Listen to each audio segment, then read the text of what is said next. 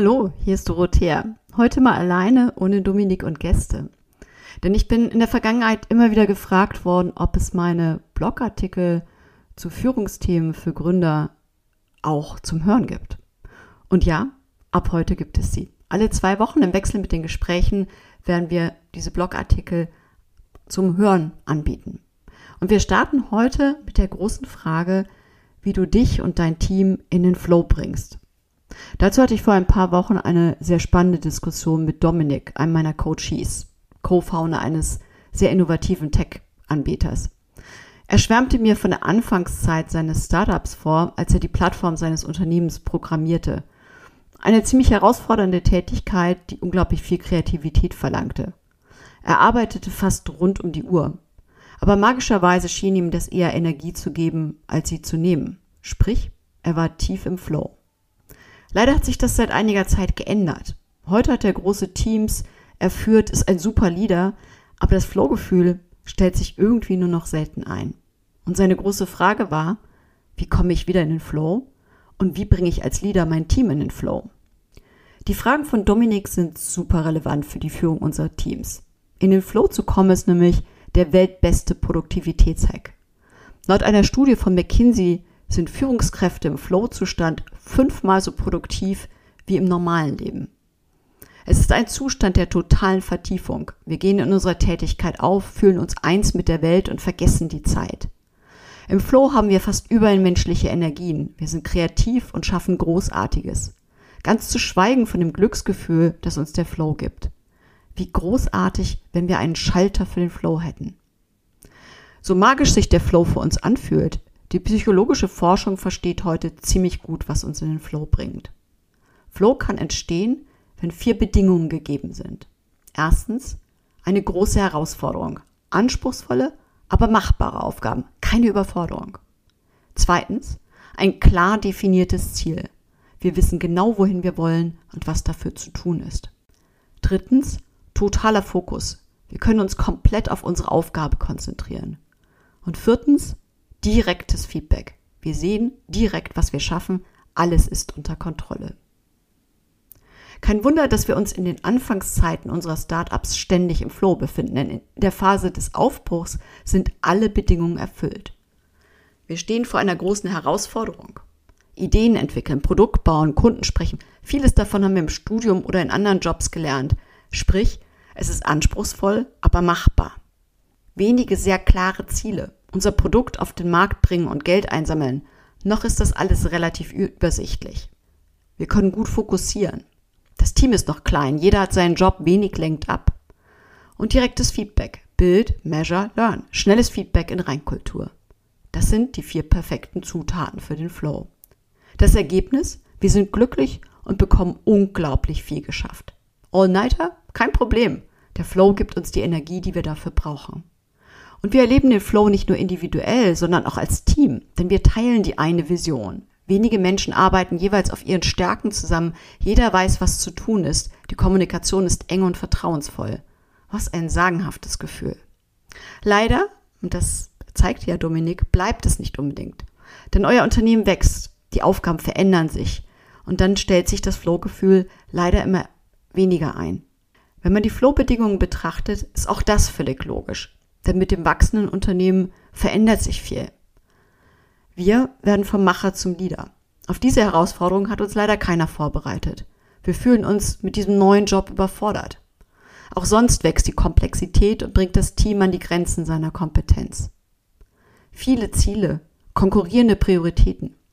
In der ersten Wachstumsphase muss unglaublich viel gleichzeitig passieren. Tech, Vertrieb, Teamaufbau, lauter neue Kompetenzen und keiner, der es macht.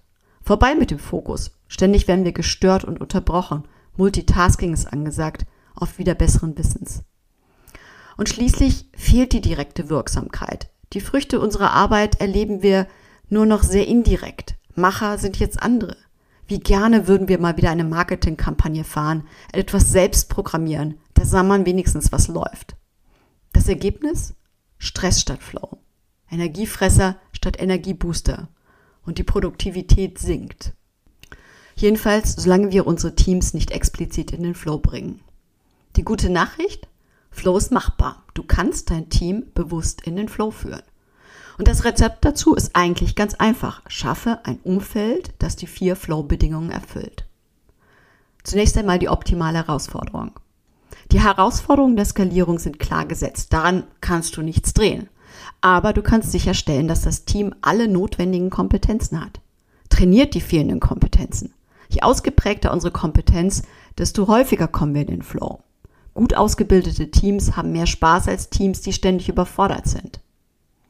Ergänzt das Team mit erfahrenen Managern, die die Skalierung schon mal durchlaufen haben und wissen, was zu tun ist.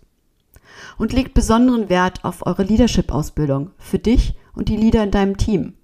Führung haben wir kaum gelernt. Ohne ein grundlegendes Verständnis von Führung werdet ihr euch immer unsicher fühlen. In den Flow bringt das nicht. Habt wenige gut definierte Ziele. Die meisten Scale-Ups nehmen sich zu viel gleichzeitig vor. Zudem ist das Big Picture oft verloren gegangen. Daher ein paar Schritte zurückgehen und wieder für Klarheit sorgen. Aktualisiert eure Mission und Vision und kommuniziert sie umfassend. Macht beides erlebbar und erklärt dem Team, wie es dazu beitragen kann. Versteht das, was euer Unternehmen treibt, euer Flywheel, und fokussiert euch auf den größten Engpass. Nehmt euch maximal ein bis zwei Prioritäten vor, jedenfalls gleichzeitig, den Rest erstmal auf die Not-to-Do-Liste packen.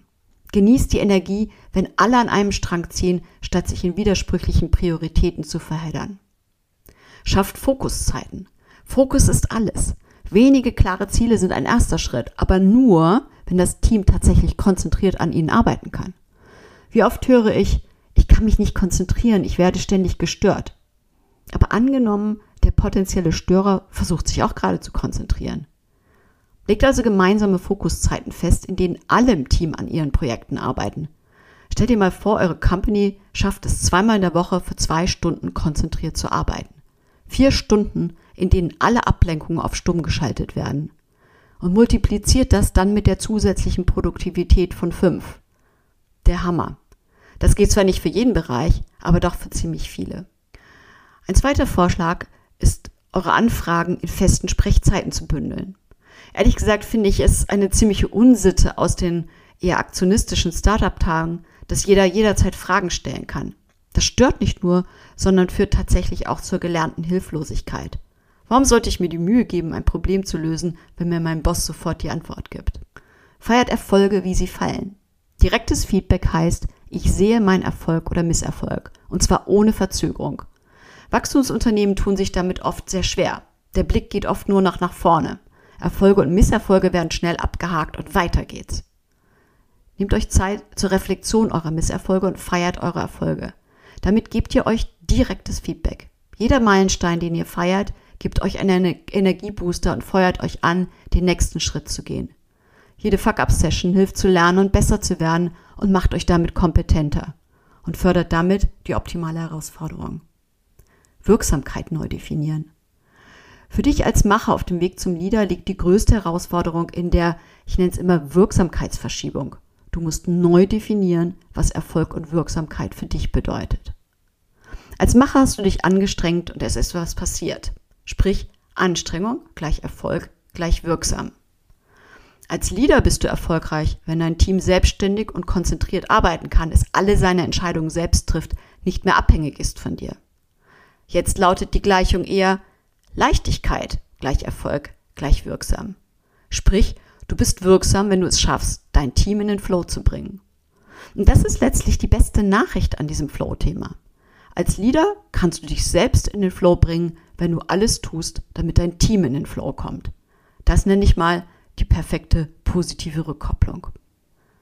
Fassen wir zum Abschluss einmal alles zusammen. Auch als Scale-Up könnt ihr in den Flow kommen. Und ihr solltet es auch, denn damit maximiert ihr euren Spaß und eure Produktivität. Dazu hast du fünf Hebel. Kompetenzen ausbauen. Je größer eure Kompetenz, desto eher kommt ihr in den Flow.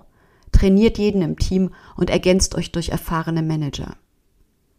Fokussiert euch auf ein bis zwei Ziele, habt eine Not-to-Do-Liste. Klare Ziele bringen alle in den Flow. Arbeitet eure Herausforderungen sequenziell statt parallel ab. Schafft gemeinsame Fokuszeiten. Fokuszeiten und Deep Work sind echte Flow Booster. Und wenn alle gleichzeitig drin sind, gibt es auch keine Störungen. Erfolge feiern, aus Misserfolgen lernen. stellt sicher, dass alle spüren, was erreicht wurde. Das motiviert und bringt zusätzlich in den Flow. Und die gute Nachricht? Wenn du dein Team in den Flow bringst, kommst du selbst in den Flow. Ein Blick auf dich selbst. Reflektiere deinen Umgang mit dem Flow mit folgenden Fragen. Wann warst du das letzte Mal im Flow? Was hast du da gemacht? Wie erlebst du deine Wirksamkeit als Leader? Wie geht es deinem Team? Seid ihr im Flow? Wie sehen Flow-Trigger bei euch aus? Was läuft schon gut? Wo hakt es? Und was willst du als erstes angehen, um dich und dein Team wieder in den Flow zu bringen? Viel Erfolg beim Ausprobieren.